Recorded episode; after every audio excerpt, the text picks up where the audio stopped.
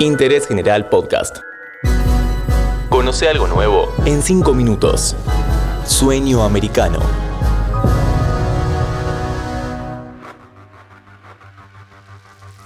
Hola, bienvenidos a un nuevo episodio de Interés General.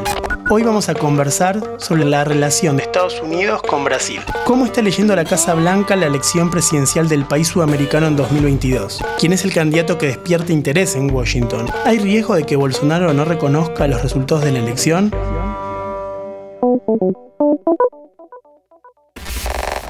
¿Sabías que si necesitas la atención de casos urgentes en lo contencioso administrativo y tributario de la ciudad de Buenos Aires, fuera del horario judicial y en los días inhábiles, podés solicitar la intervención de un juez de turno? Llama al 0800 122 Juzgales. Consejo de la Magistratura de la Ciudad Autónoma de Buenos Aires.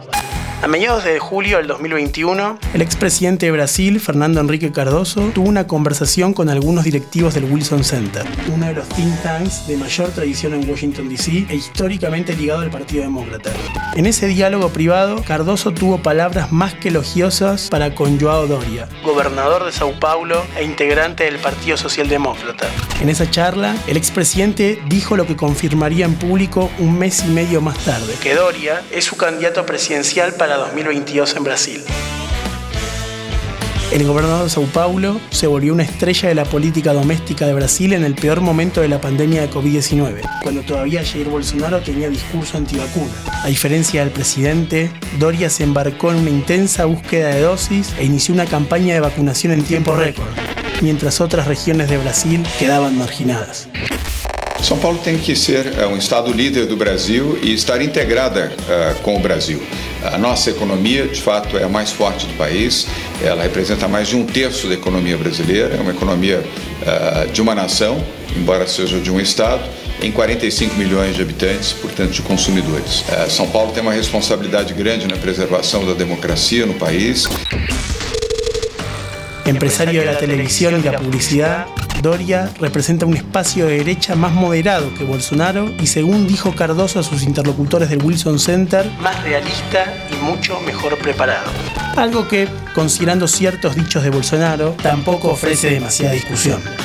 El camino de Doria no será fácil.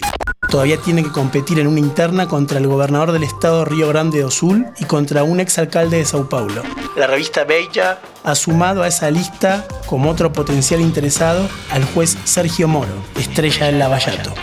Este giro de Cardoso hacia el gobernador Doria fue una señal clara para el Departamento de Estado, donde se observó con cierta inquietud la foto que Cardoso se sacó con Lula da Silva en el mes de mayo del 2021.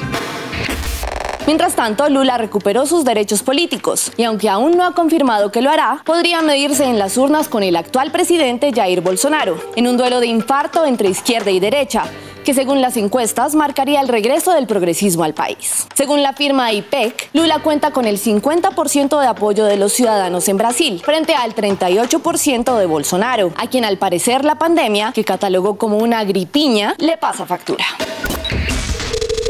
La diplomacia de los demócratas escapa a la figura del ex líder metalúrgico dos veces presidente. En 2009, Barack Obama llegó a decir que Lula era el presidente más popular del mundo. El mandatario demócrata elogiaba sus políticas inclusivas y su vocación de reducir drásticamente la miseria en su país.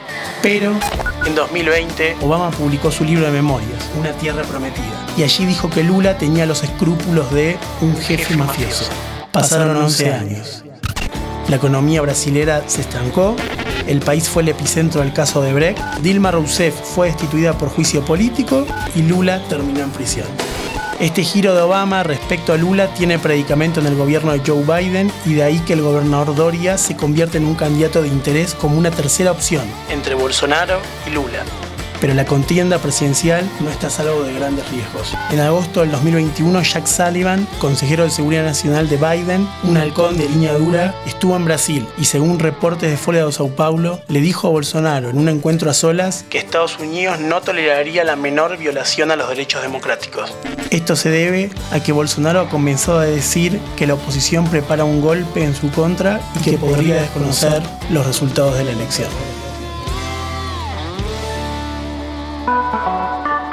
Seguí a Interés General en Spotify y escucha nuestros podcasts nuevos todos los días.